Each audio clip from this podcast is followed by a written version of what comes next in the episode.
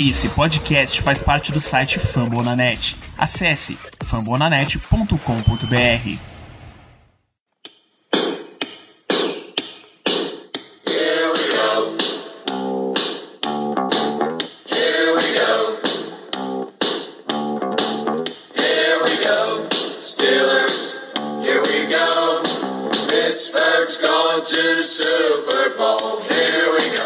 bem, pessoal, estamos começando mais uma edição do Black Yellow Brasil Podcast. Este episódio 233 do seu programa sobre o Pittsburgh Steelers para todo o Brasil, direto de fambonanet.com.br, do Spotify, da Apple ou do seu calendário dos Steelers, que eu sei que você já tá doido para voltar a marcar. Eu sou Danilo Batista, seu host mais uma semana, e estamos em mais uma semana com o Ricardo Rezende nos comentários desse programa. Sempre um prazer, Ricardo. Muito boa noite. Bom dia, boa tarde, boa noite para você, cara amigo ouvinte. Prazer estar aqui de volta. Estava, estava me coçando, sinceramente, sem poder falar sobre Steelers, expressar perante um podcast e perante uma audiência tão querida como essa. Exatamente. Ocorreram inúmeras coincidências que nos impediram de estar durante a bye week, mas é uma bye week, né? A gente aproveita que o time tá de bye e a gente tira uma bye também.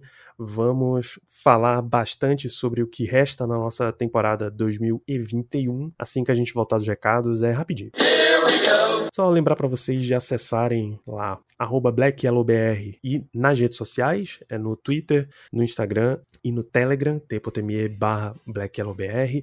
Segue todas as três, segue também twitch.tv barra BlackYellowBR, onde a gente entra assim que terminam as partidas, dando as nossas primeiras impressões sobre os jogos do Steelers, ou seja, se o jogo deste domingo começa às duas da tarde, ali pelas cinco ou cinco e pouco, a gente está ao vivo falando de Steelers em Browns pela semana 8, tá? Aproveita que você está consumindo todo esse conteúdo, já recomenda este podcast para os seus amigos torcedores do Steelers, torcedores do Browns, fãs de NFL, todo mundo que você conhece tem algum interesse em Pittsburgh Steelers, você já manda, ajuda a gente aí chegando para mais e mais ouvintes. Então vamos para mais esse programa, porque o Steelers tem muita temporada, a gente tem muito o que conversar aqui. Vamos lá, Ricardo, começar dando uma geral sobre o que a gente já fez até aqui na temporada, o Steelers chega 3 e 3 nessa bye week de semana 7, tá? Relembrar que vitória em Buffalo 23 a 16, derrota para o Raiders em casa 17 a 26, derrota para Cincinnati também em casa 24 a 10, derrota em Green Bay para o Packers 27 a 17 e aí duas vitórias seguidas contra o Broncos em casa 27 a 19, contra o Seahawks Sunday Night Football 23 a 20 overtime, aquela palhaçada que foi aquele, a arbitragem daquele jogo. Ou seja, o Silas teve quatro jogos em casa, duas vitórias e duas derrotas. Dois jogos fora, uma vitória, uma derrota. 3 e 3 estava dentro do que você esperava antes da temporada ou tem surpresa nisso daqui?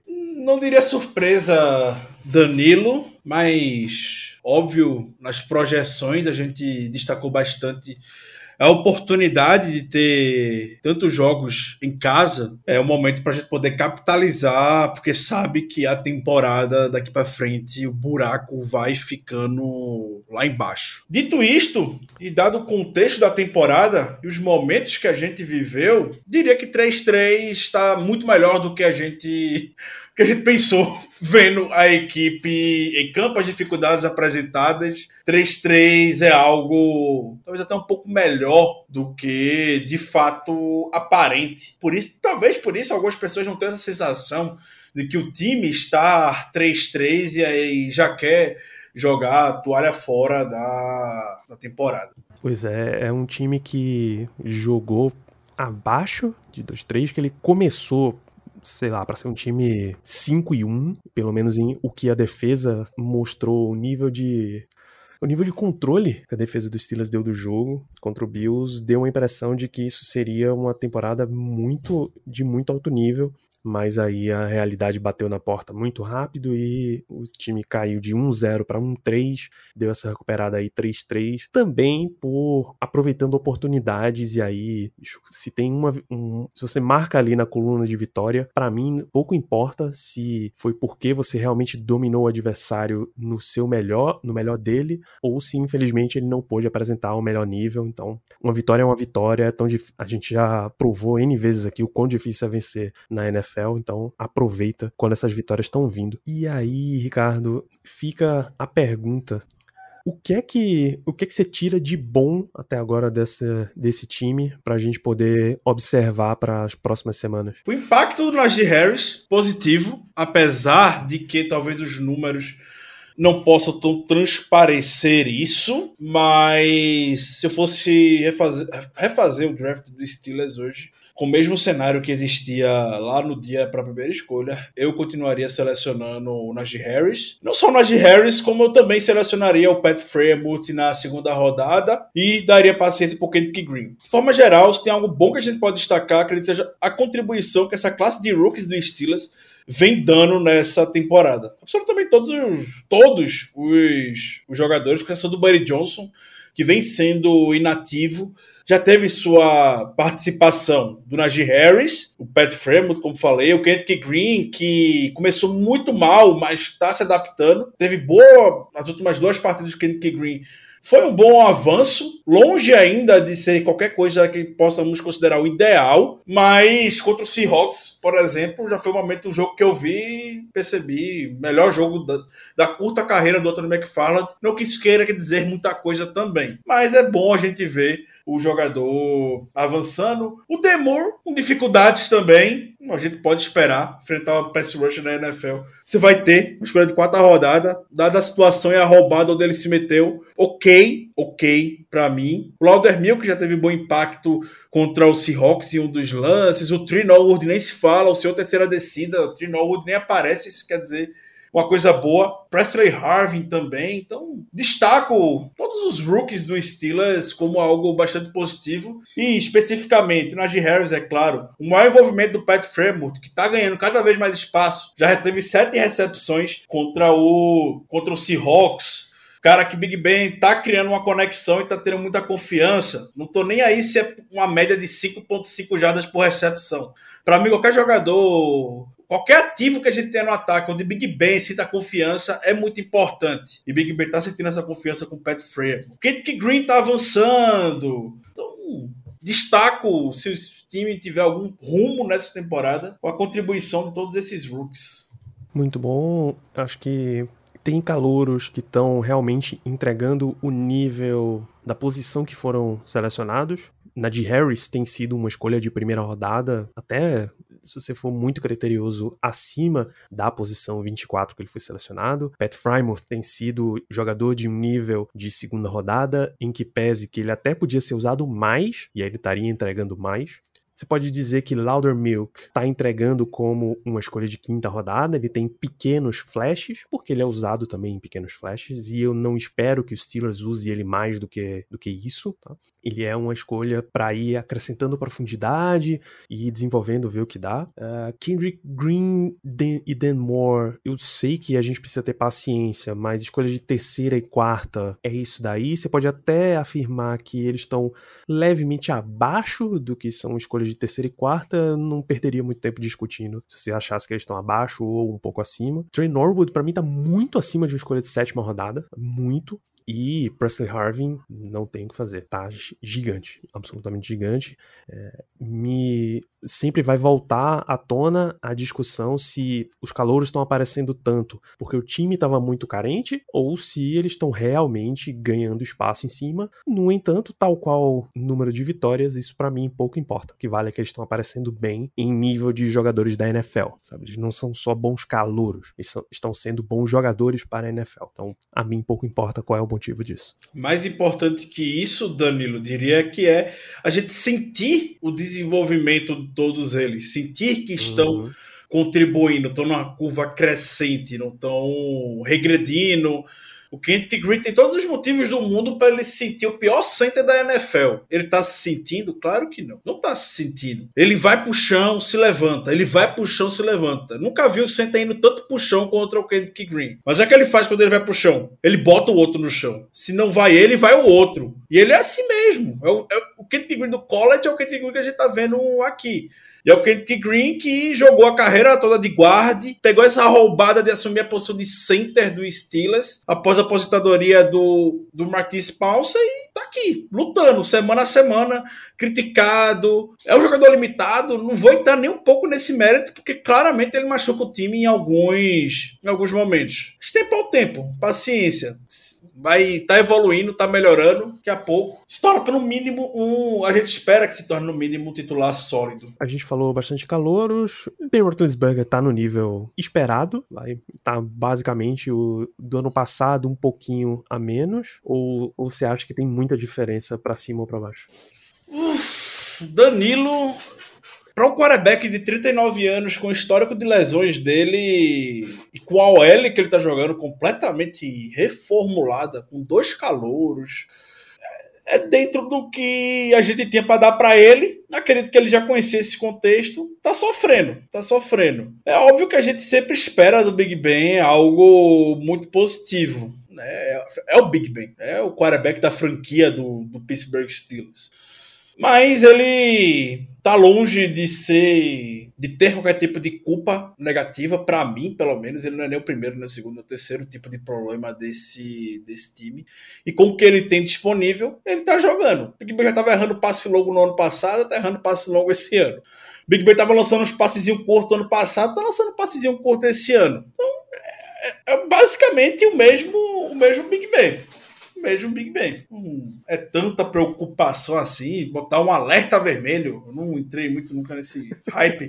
Banca, vamos botar Big Ben no banco. Beleza, vai entrar quem? Mason Rudolph, que todo mundo odeia. O pessoal queria qualquer oportunidade que tenha, Mason Rudolph ser cortado. Vai entrar quem? Dwayne Haskins. Dwayne Haskins foi uma desgraça na pré-temporada. Quando jogou em um nível, no mínimo, bom de, de NFL, né? Que ele jogava na turma do terrão e de vez em quando ele se consagrava lá, claro você não vai botar, você não vai bancar Big Ben pro Mason Rudolph nem pro Dwayne Haskins, a não ser que a situação seja, seja assim, insustentável de uma lesão do Big Ben. Esse, aí sim, porque é por questão de necessidade, não por escolha. Uhum. É isso, talvez para esse ano o time pudesse dar um pouquinho mais de suporte, mas é, Exato. também o, o máximo de suporte seria o quê? Seria uma linha ofensiva um pouco mais experiente, mas mesmo assim estaria toda mexida? Alvos de confiança já estão lá e os que chegaram recente ele já está começando a desenvolver, porque ele tem o mesmo grupo de wide receivers do ano passado. É, você poderia. Você vai fazer o quê com o Eric Ibram? Pô? Vai fazer uma transmutação, transformar ele num super Tyrande de novo? Não vai. Você já está colocando Pat Frymouth para assumir isso. É, é, Não é nem questão de muito suporte nesse sentido. O, o grande ponto, Danilo, é aí se existem três razões, três preocupações no time vai sempre passar pela linha ofensiva. Mas o time olha para trás e vê, putz, talvez a gente pudesse ter feito algo diferente, não envolvendo o draft diretamente. Acho que você vá no mercado e veja algum nome experiente, calibre de ser titular, não um andarelho feito Joe Haig, para vir disputar pela posição de tackle, pelo menos, que é uma posição hoje premium, podemos dizer, né? O pessoal gosta de falar essa expressão, posição premium na OL que dá uma, uma sustentação, no mínimo, para você, do que pôr lá o menino Demur e pôr o Shooks, que até vem melhorando nas últimas semanas, mas que não é resposta para nada. Pelo menos isso eu acredito que o time poderia ter feito, ou um center mais experiente, não ter dado tanta moral assim pro coitado Kendrick Green, que chegou com muita pose e tudo mais, e o coitado, até ele sabia que não ia conseguir contribuir tanto. A gente deu muita moral pro Kendrick Green, mas não deixaria de trazê-lo nunca via draft. Não vou recriminar a escolha via draft, não vou jogar crucificar uma escolha no primeiro ano de draft, jamais. Não, vamos segurar, vamos marcar com a decisão que o time fez hoje. Que, que Green tá, tá ok. Quer dizer, o único ponto seja esse. Em vez de ser um Trey Turner ali na posição de guarda, também tá matando a gente. Você, sei lá, Mitchell Swartz da vida, é uma sempre tá disponível até hoje no mercado. Não sei nem quem tava mais disponível no mercado na posição de técnico, não tenho na cabeça agora nomes também. Mas sempre tem um veteranozinho por aí disponível, o Austin Ritter lá pra posição de center, enfim, né? Você traz um carinha desse com tempo jogado na NFL de, de titular, que conheça as manhas da NFL, né? Não um OL que tem dois jogadores que nunca jogaram nível da NFL, claro, são calouros. O Trey Turner, que tá sofrendo com lesões nas últimas semanas. É, o Kevin Dodson, que foi rookie na temporada passada e perdeu espaço, enfim, teve bons momentos, mas perdeu o espaço quando o Matt Fowler retornou. E o, o Shuk Sokorofo, que ano passado não mostrou nada, esse ano também não. Se a gente for somar a quantidade de snaps que a OL chegou nessa temporada, não sei se dá o total de snaps que um OL veterano saudável tem uma, podemos dizer. Não sei. Talvez só para o número do Chuks, do Chuks, né? Porque temporada passada jogou o tempo todo. Mas os outros quatro posições da OL, tenho certeza que não dá nem metade de, um, de uma temporada de um OL na experiente na NFL. Então, por isso que falta essas manhas mesmo. E é técnico novo. É, falta essa, essa experiência. Mesmo jeito que trouxeram o Melvin Ingram ali para posição de outside linebacker, gostam de trazer de vez em quando um jogador de linha defensiva, feito o Tyson Alualo, mais veterano. A OL também. Você trazer um nome mais veterano e com tempo jogado, não rodado. Muito diferente do Joe Hay. É, o que me impressiona nesse sentido é que quase todas as posições tiveram um jogador com esse perfil, né? É, Para defesa, pelo menos, você teve Alualo recentemente, você teve Joe Schobert, você teve ano passado Avery Williamson.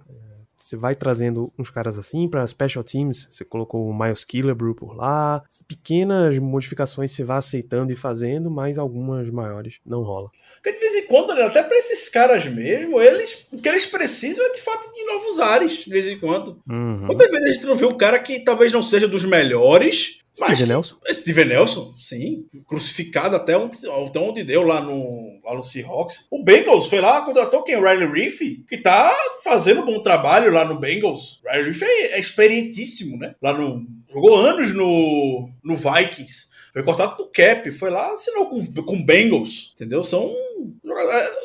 O Kelvin Beachum, é, Mike Rammers, enfim, jogadores assim mesmo. Jogadores. Nem o nome, claro, você vai ter nomes que se destacam muito no, no mercado. Você nem tá o. Tem um, um menininho lá, um cidadão lá, experiente do Packers também. Nem lembro o nome dele.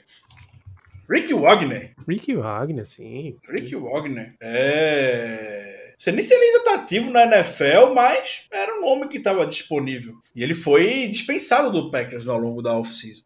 Então, sim, nomes tem, né? Vou entrar aqui e vai acabar com um monte de nome. É isso, basta ir buscando. Passar um ponto final nessa, nessa linha, nesse, nesse ponto, Danilo. Você trocaria. Eu acredito que sim, Danilo. Eu acredito que sim, mas você não tô doido. Você não trocaria, botaria, sei lá, um, um BJ Finney ali como guarde, onde o Trey Turner tá hoje e traria qualquer um desses nomes para a posição de right tackle, por exemplo? Tranquilamente. Tranquilamente. Se, vamos supor aí, a trade deadline tá chegando, e aí pinta uma proposta, ok, por Trey Turner.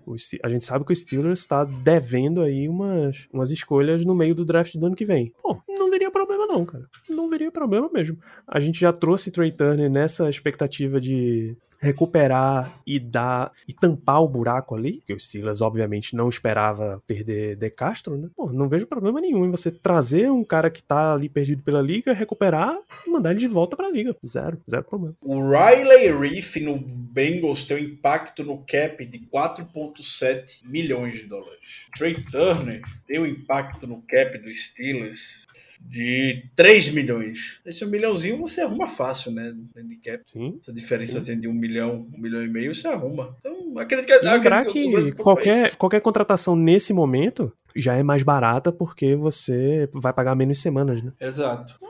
Acredito que alternativas tinham e a grande questão do time mesmo na off-season foi relacionado a, ao, ao, limitado investimento que tinha, que podia fazer o que foi feito para dentro da OL, olhando o mercado, porque a gente sabia que o time iria. O time tinha que ir no mercado, senão não teria nem número de pessoas suficiente para poder ter uma OL, no mínimo, profissional na NFL, né? Aí tá bom, Danilo. É. Perdão, pode seguir. Vamos entrar aqui no ponto realmente central deste programa, que é a previsão para o restante da temporada. Era essencial que a gente fizesse um panorama do que aconteceu até aqui pra gente seguir. E vamos, a gente tem a partir da semana 8, tá? Vou citar todos e aí a gente vem passando mais individualmente. Semana 8, jogo em Cleveland. Semana 9, Monday Night Football em casa contra, contra Chicago. Semana 10, jogo recebendo Detroit. Semana 11, Sunday Night Football em Los Angeles contra o Chargers. Vale reforçar. Semana 12 em Cincinnati, o jogo da volta. Semana 13, o primeiro contra o Ravens em casa. Semana 14, é o Thursday Night em Minnesota. Semana 15, recebe Tennessee. Semana 16 em Kansas City, o jogo do segundo horário. Semana 17 é Monday Night Football recebendo Cleveland até o momento, tem uma tem flexibilidade aí.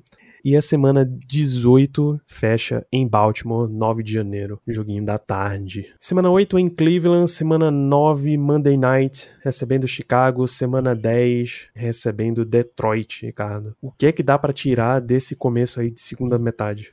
Eu pedi para você separar em blocos, por, nesses blocos especificamente, porque eu, a partida que Obviamente não vai pôr uma pá de cal no ano do Steelers se perder no domingo. Ainda tem muito jogo pela frente, a gente não sabe como a NFL vai ser. Mas o caminho que há de se projetar no melhor cenário possível do Steelers é óbvio, é claro que vai passar por uma vitória no domingo contra o Browns. A gente vai ficar 0-2 na. Caso a gente perca, a gente fica 0-2 na... dentro da AFC Norte. Esquece, né? E vai, vai se complicar. E é claro, a gente vai ficar é, 3-4 dentro da divisão mais disputada da, da NFL. Acredito que seja a única que tenha todos os times com a campanha pelo menos de 50%. Tem, tem ou tem que vencer no domingo, porque o que eu até Tava ouvindo o Terrible Podcast, quem comentou. Quem falou isso muito bem foi o nosso amigo Dave Bryan, e eu concordo 100% com ele. É justamente pro, o cenário ideal do Steelers é você ter essa. vencer os próximos três jogos e os últimos oito que você tem, você precisa vencer quatro para terminar com 10 vitórias no ano. Esses próximos três jogos, convenhamos, torcer para que o Lions vença de alguém até a semana que a gente for jogar contra eles, por favor, porque senão vai ser um perrengue, vai ser um aperreio. Bears é um jogo vencível, Mike Tomlin é o senhor Monday Night, salve o último, claro, mas não vamos falar sobre isso. E nem pesquisa, amigo torcedor, por favor, foi uma tragédia. E o Browns agora, são jogos que temos ou temos que, que vencer. Então, Browns, quero crer que a gente vai vencer muito pela rivalidade da AFC Norte. Não existe confronto desequilibrado dentro dessa divisão com o Steelers. É o time mais experiente hoje, que conhece muito a respeito dos, dos matchups. Enfrentando o Browns que sempre badalado o Cleveland Browns, né? Tem lá seu suas questões, Baker Mayfield voltando de lesão, Nick Chubb também voltando de lesão, vem de um período de 10 dias de descanso. O Steelers, o Mike, Mike Tomlin, que muita gente, outra narrativa para poder cair, que até eu caía nessa narrativa da, das pessoas, que o Steelers, que Mike Tomlin não joga bem pós-bye pós week. O Steelers vem de quatro vitórias consecutivas pós-bye week, e Mike Tomlin tem 10 vitórias e quatro derrotas pós-bye week. Então não sei de onde foi que surgiu, que até eu caí. Um time que voltando da bye week, aproveitar, tem a faca e o queijo na mão para poder, pelo menos, fazer um bom jogo competitivo e vencer. Olhando os talentos talento, se a gente for individualmente, nunca que a gente iria se equiparar ao badalado do Cleveland Browns, que tem o melhor roster da AFC Norte. Convenhamos, porém só tem quatro vitórias e tem, já tem três derrotas. Então, os próximos três jogos, Danilo, eu vou seguir no cenário que vamos conseguir vencer. Pois é, Ricardo. Esse jogo em Cleveland especificamente, a gente vai falar mais sobre ele, claro, no próximo episódio que é pré-jogo, né? Mas o Steelers tem que aproveitar meio como oportunidade. Assim, qualquer, qualquer time hoje que se enfrentar na NFL que tiver com um quarterback baleado ou reserva, você tem que pegar a oportunidade. Eu tenho certeza também que o Browns está aproveitando os Steelers nesse momento como um time. A Big Ben não tá tão bem, essa tem que ser a nossa oportunidade de ir lá e, e ganhar deles. É, então precisamos tentar arrancar uma vitória contra o Browns. Se não vier uma vitória contra o Browns, paciência. Também não é o, não pode ser o fim do mundo, mas você já fica num buraco meio grande. Você está certo, e a AFC Norte é a única divisão em que todos os times estão pelo menos com 50% de aproveitamento, não tem nenhum negativo, tá? Baltimore 5 e 2, Cincinnati 5 e 2, Cleveland 4 e 3, Pittsburgh 4 e 3. Uma vitória dos Steelers sobre o Browns coloca Pittsburgh como 4 e 3, e aí é 57% de aproveitamento. Aproveitamento Cleveland cai para 4 4, 50%, então já fica na lanterna da divisão. Chicago ainda tá com um quarterback em aprendendo o jogo, né? O Justin Fields. Você precisa também aproveitar essa chance e passar por cima. Detroit, ah, Detroit tá se entendendo como franquia. Detroit ainda não tem nenhuma vitória na temporada. Também tem que ir passar por cima ainda mais dois jogos em casa ainda mais Chicago no Monday Night. Tá? Pelo menos duas vitórias tem que tirar. O ideal realmente são três. Claro que o ideal é ganhar todos os jogos, porra, pelo amor de Deus. Mas mesmo num cenário realista, não é impossível tirar três vitórias disso aqui. Mas duas tem que sair. Duas tem que sair, aí sim.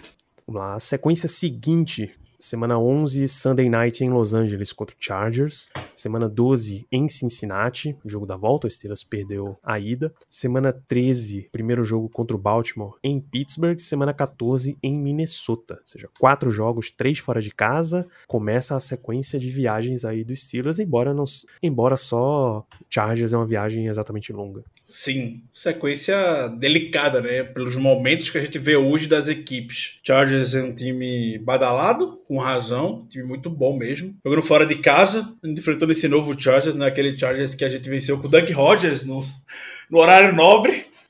É bem diferente o time do Chargers hoje. É, gostam, né, de pôr Steelers e Chargers em, em, Sunday Night, incrível. Acho que os últimos Steelers e Chargers foram todos Sunday Night, se eu puxar. Teve no Heinz Field, teve esse Duck Rogers e agora esse que vamos ter nessa, nessa temporada. Bengals, eu acredito que uma um ponto foi criado pela maneira como o Bengals saiu de cabeça, de nariz muito em pé na vitória no Heinz Field, novamente AFC Norte, terra de ninguém, qualquer jogo Steelers pode vencer sempre.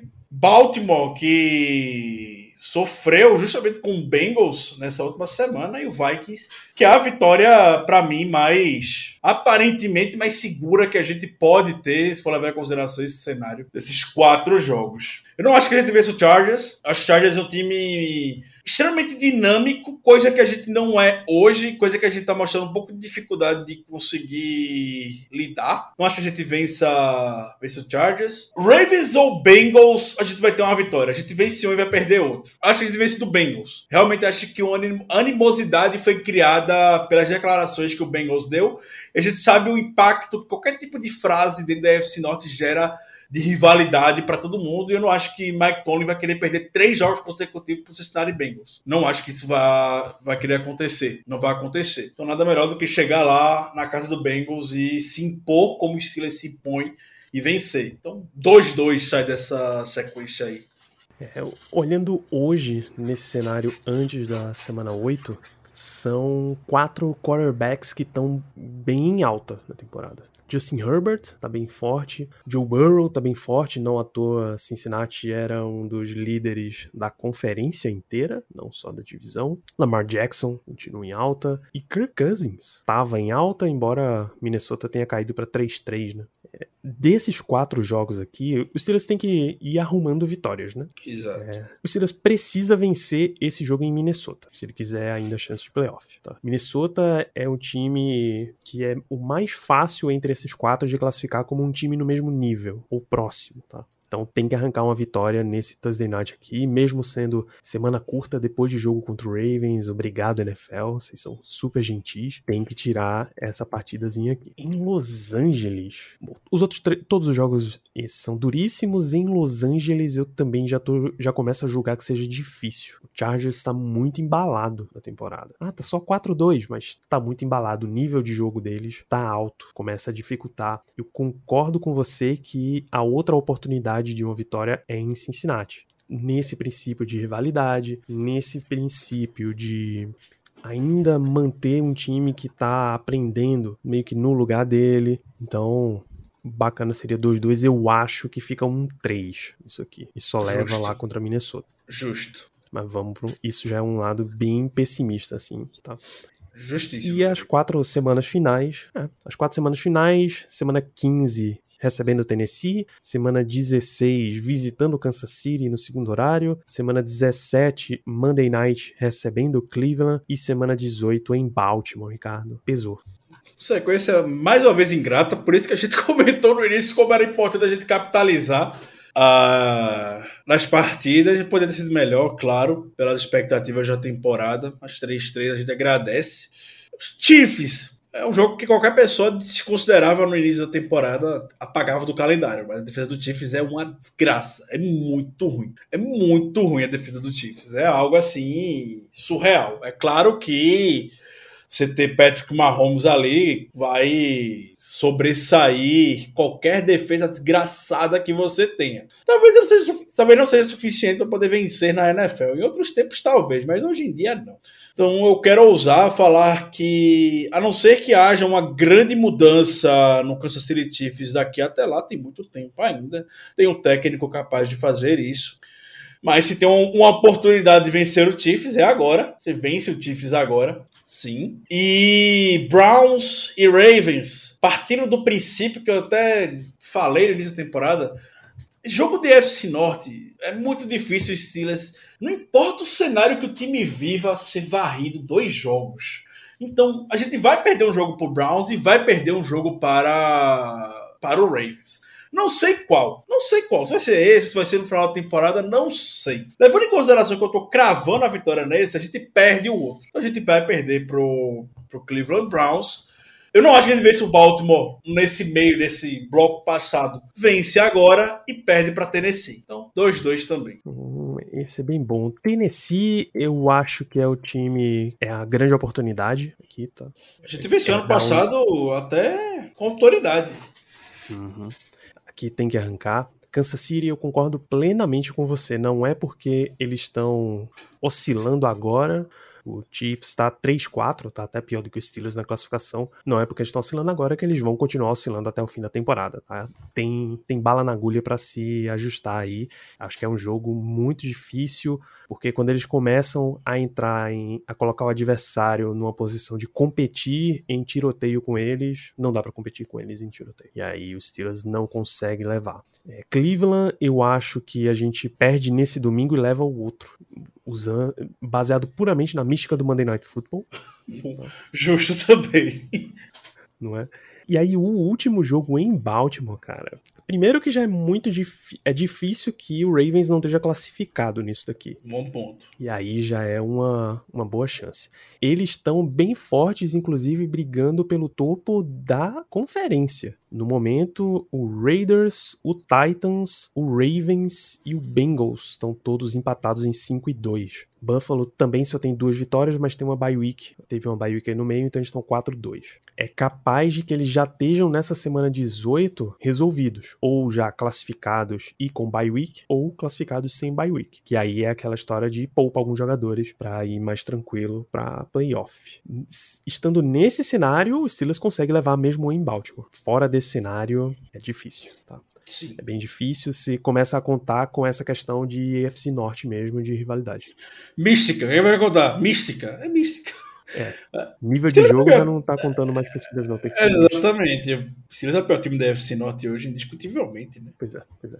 Então, a gente tá contando aqui, pra resumir a história, com Chicago, Detroit, Minnesota, Tennessee. A mística de jogar em Monday Night Football e a de não ser varrido de- por ninguém dentro da divisão, certo? Então, nesse cenário, a gente consegue pelo menos uma vitória contra Baltimore, uma contra Cleveland, uma contra Cincinnati, mais as três que a gente já tem sobe pra seis. Chicago e Detroit, oito. É, Tennessee 9, Minnesota 10. Já fecha aí um pacote de 10 vitórias, 7 derrotas. Vai girar nesse sentido. 9 e 8 classifica para os playoffs? Tendo sete vagas? Hum, Eu acho que sim. é, uma, é uma boa pergunta. Não seria muito difícil também. É, é- aí é questão de ver como é que tá o wild card, né?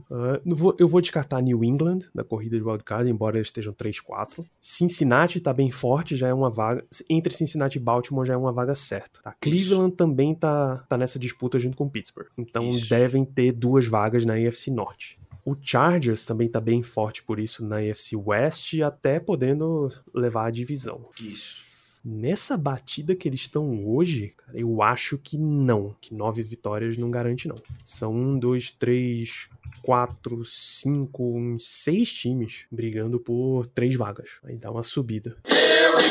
É isso, Ricardo. Grandes previsões para a temporada. Você quer deixar suas considerações finais desse episódio?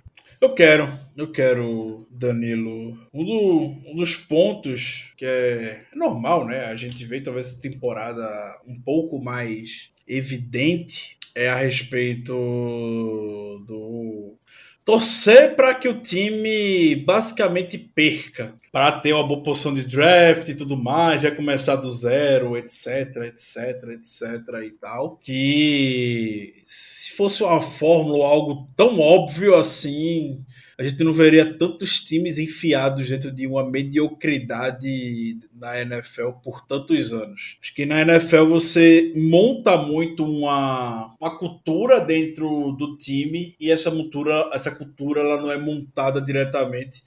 Você torcendo, fazendo vergonha, feito o Jets, basicamente fez ano passado naquele jogo contra o Raiders abrindo para perder, ver torcedor do Jaguars comemorando porque o time estava perdendo para poder escolher o Trevor Lawrence, enfim, e, e tudo mais. Se não é fosse, normalmente se fosse algo tão exato assim, essas franquias e tantas outras na NFL não ficariam enfiadas em uma mediocridade por tantos e tantos por tantos e tantos tempos, né? Então não é, nem de perto a abordagem melhor pro, pro Steelers um, e o que eu tava falando a respeito de cultura dentro da NFL é algo que você monta muito com os seus jogadores, com o ambiente onde você tá. Você vê as questões nesses ambientes por aí, jogadores fazendo basicamente o que, o que quiserem. Estão perdendo, sei lá, vão para poder basicamente tirar férias.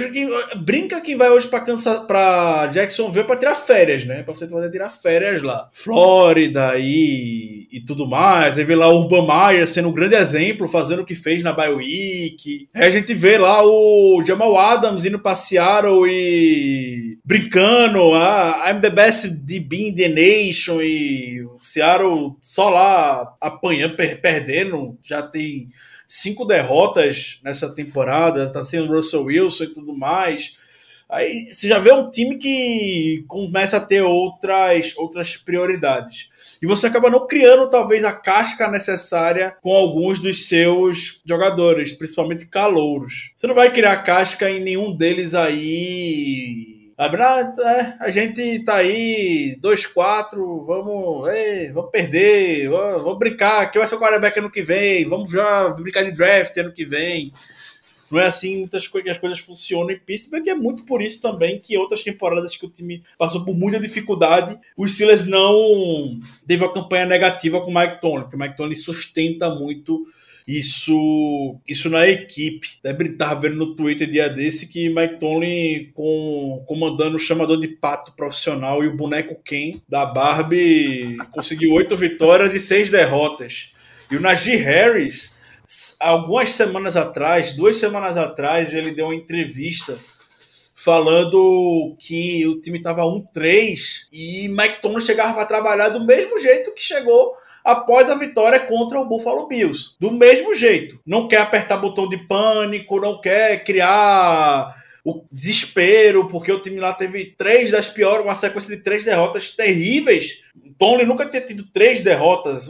Ninguém no Steelers, ninguém no Steelers, como a gente falou até depois do jogo. Ninguém, do Art Rooney, o dono, até, sei lá, Najee Harris chegou esse ano, claro nunca viveram os Steelers tinham passado por, por a, pela sequência que o Steelers passou nessas derrotas aí para Raiders, Bengals e Packers. O chegava do mesmo jeito para trabalhar toda semana. Não apertava o botão de pânico. Primeira coisa, uma das coisas que a gente até não gosta quando ele fala, ele é Is what it is. É o que é. A gente vai aceitar o que somos, o que somos hoje, vamos buscar melhorar a partir disso. Também não à toa, o, o lema do Mike Tondage quando ele chegou é standard is standard. Justamente, se o time está nessa situação hoje, vamos lidar, vamos trabalhar com o que nós temos. Perdeu o Big Ben, vamos ver o que a gente vai fazer. Perdeu três jogos, estava lá Jalen Samuels de quarterback, Wildcat, James Conner na Wildcat. Vamos se virar do jeito que a gente tem aqui para poder se virar. E eu acredito que o Steelers ao longo dessa temporada vai ser isso. Vai se virando aos trancos e barrancos. Vai ser vitória feia. Vai ser vitória que todo mundo vai falar não merece, mas foi uma vitória e na NFL é difícil vencer.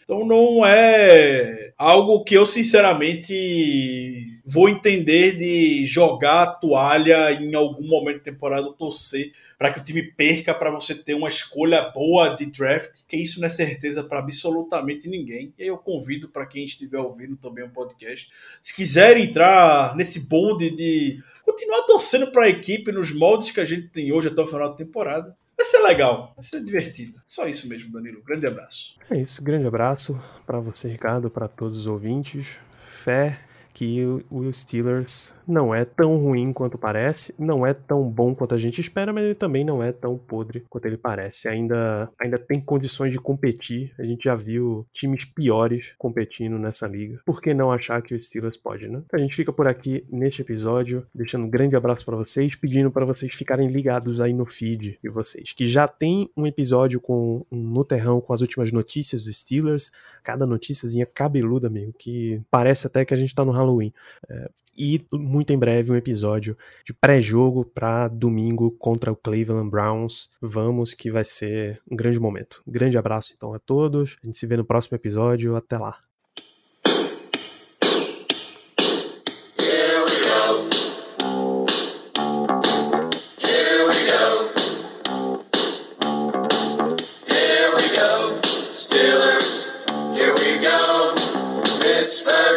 To the Super Bowl.